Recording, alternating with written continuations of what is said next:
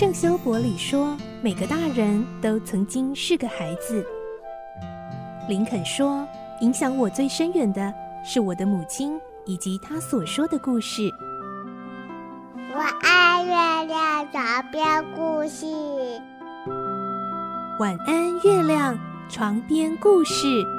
小青姐姐邀请每一位大孩子、小孩子一起听故事，不管多忙，也要和你一起听故事。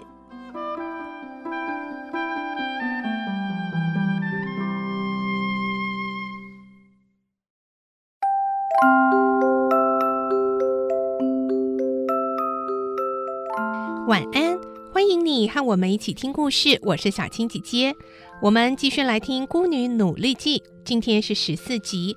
我们会听到，历经风雨艰苦，佩林终于来到了爸爸的故乡马罗库。来听今天的故事，《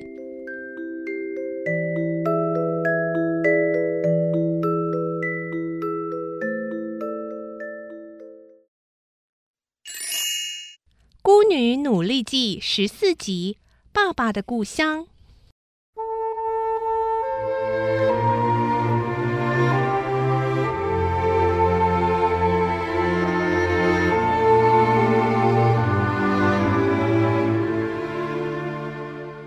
决定请罗莎莉引荐他到彭达福先生，也就是他祖父的工厂去工作。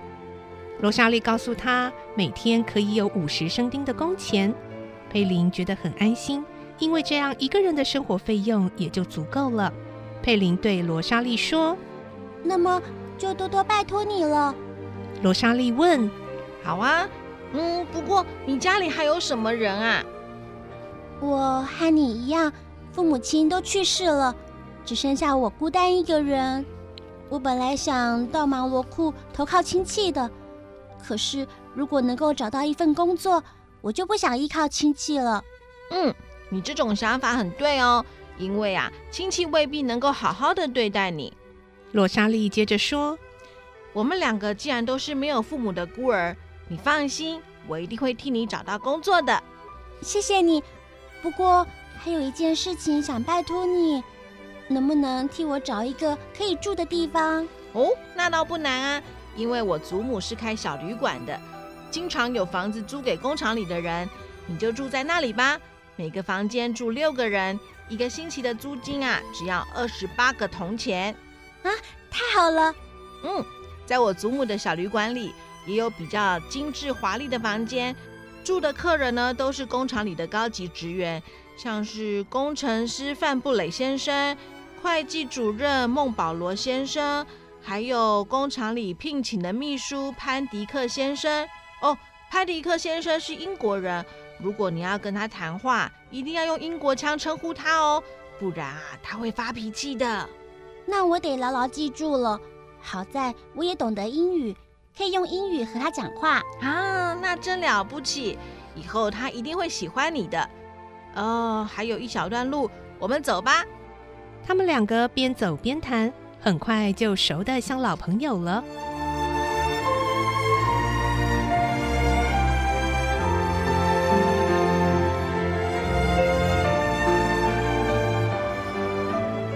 不久，走到山坡下，罗莎莉指着前面说：“你看，眼前那栋最漂亮的大房子，就是彭达夫老先生的公馆呢。”在一片灌木丛里，果然有一栋华丽的建筑耸立在正中央，四周是一片很大的牧场。啊，爸爸，我终于来到您的故乡了，这该不是做梦吧？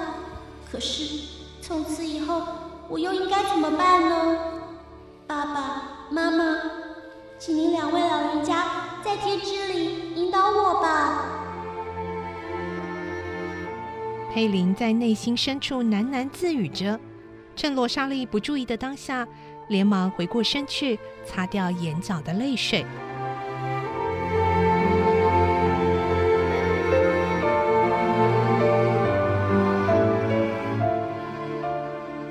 那天恰巧是星期日，佩林一路上看见许多人穿得很整齐，从教堂里走出来，经过酒馆和咖啡馆。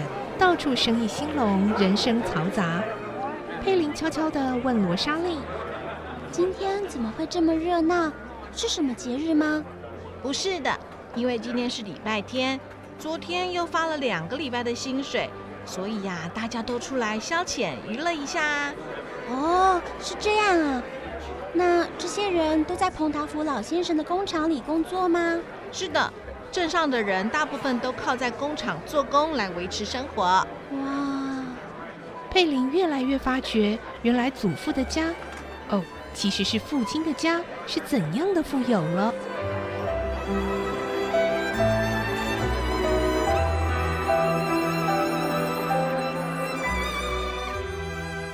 再往前走一会儿，罗莎莉指着篱笆旁边的一排红砖房子说：“来，已经到喽。那就是罗莎莉的祖母所开的小旅馆和杂货店。”走进篱笆中央的一扇门，院子里种着苹果树，树下有一条十字路，一直通到屋里。罗莎莉和佩林在十字路上走着的时候，屋子里走出来一个女人，大声喊着：“罗莎莉，你怎么去了老半天啊，还不赶快进来？”罗莎莉轻声回答：“她是我姑姑徐诺碧，哼，最难伺候了。”你在说什么？叫你做一件事情，竟然敢到处闲晃，存心偷懒啊你！讨厌的姑姑又在大声骂着。就在这时候，有一个头发斑白、满面慈祥的老婆婆走了出来，微笑地说：“罗莎莉，你回来啦！”佩林心想，这位一定是爸爸的奶妈，立刻对她有了好感。罗莎莉撒娇似的说。你看，你看，这个篮子有多重啊！姑姑还嫌我慢，若不是这位姑娘帮我，恐怕我到现在还回不来呢。奶奶，她叫奥雷利，是我刚才在路上认识的朋友哦。你们都累了吧？把篮子放下来，哎，赶快去吃饭吧。哎，这位姑娘也一起去吃，只是没什么好吃的。走吧，走吧，我们赶快一起去吃饭吧。罗莎莉带佩林到苹果树下，然后说：“这里很凉快，我们就在这里吃好了。”说完，罗莎莉便走进去，拿出热汤、面包、乳酪、马铃薯等很多好吃的东西，摆在树荫下的圆桌上。我们就随便吃吃吧。哦，我的肚子啊，早就饿扁了。于是两个人坐下来，面对面，愉快地吃了起来。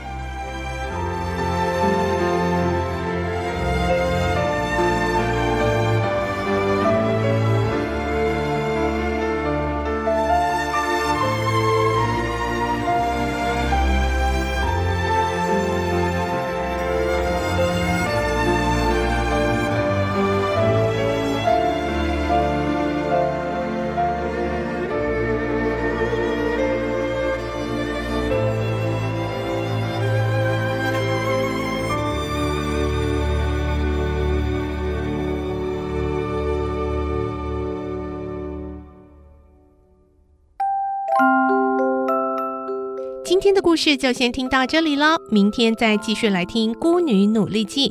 我是小青姐姐，祝你有个好梦，晚安，拜拜。小朋友要睡觉了，晚安。